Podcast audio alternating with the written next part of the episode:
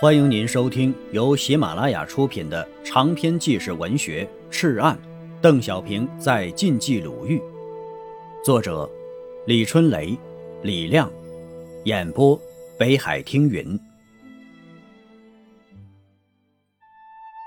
第七章，淬火，第九节。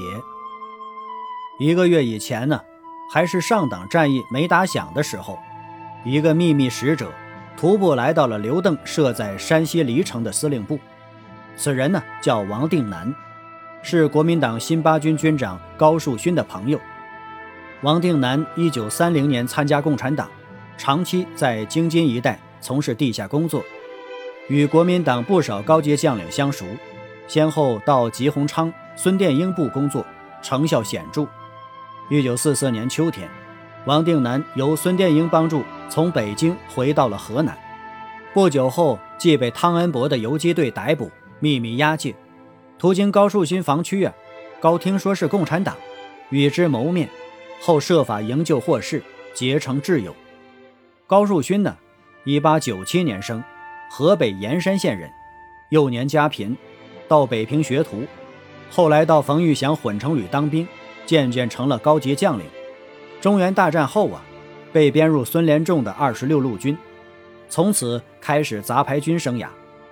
自勒死石友三后啊，率第三十九集团军从豫北跨黄河过陇海，先后在安徽界首、太和、河南项城、商水、漯河、临汝、宜阳，在陕县、渑池、洛阳，又洛宁、卢氏、浙川、内乡、镇平、南阳。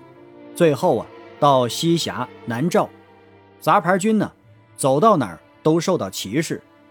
一九四五年初，高从河南镇平到西安拜见第一战区司令长官胡宗南。胡在郊外别墅接待高，谈话间呢，胡用手拧高的脸蛋来戏弄高。高一气之下，立即返回镇平防地。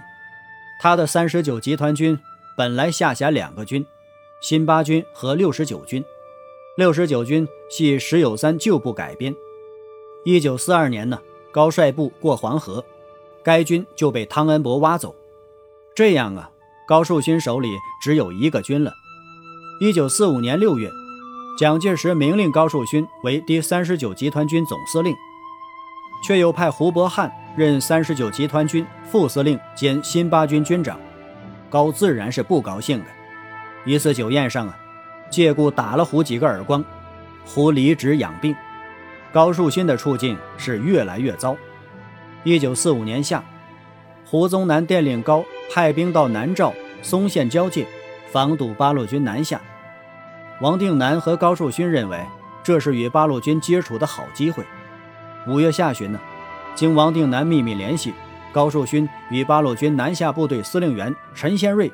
在火线上见了一面，相谈甚欢。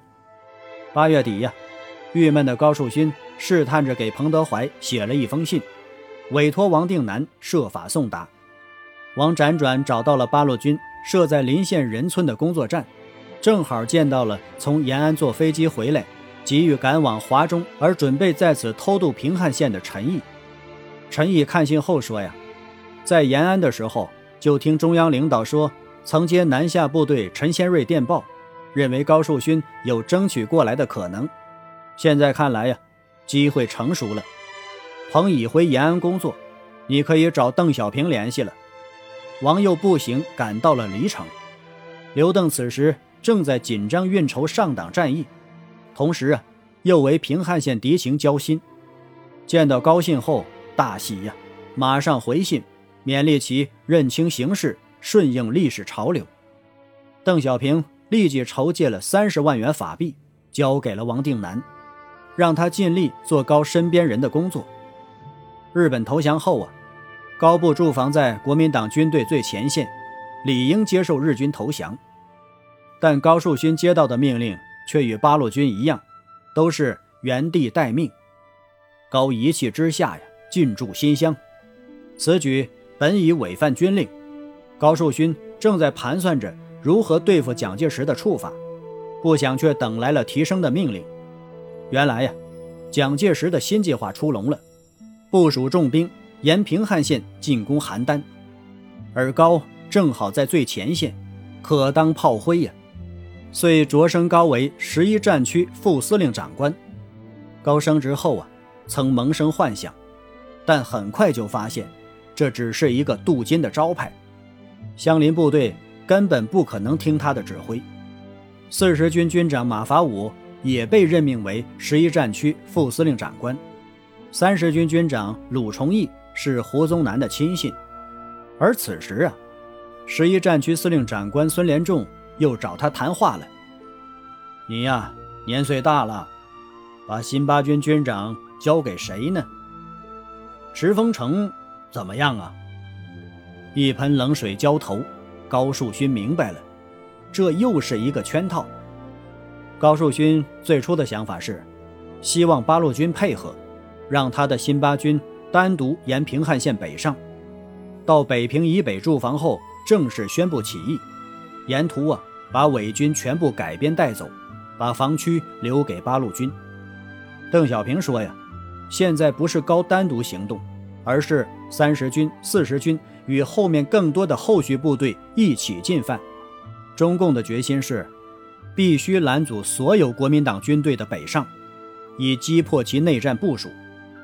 高树勋犹犹豫豫，直到部队进驻邯郸城南。现在呀，已经没有拖延的时间了。亲爱的听友，本集播讲完毕，感谢您的收听。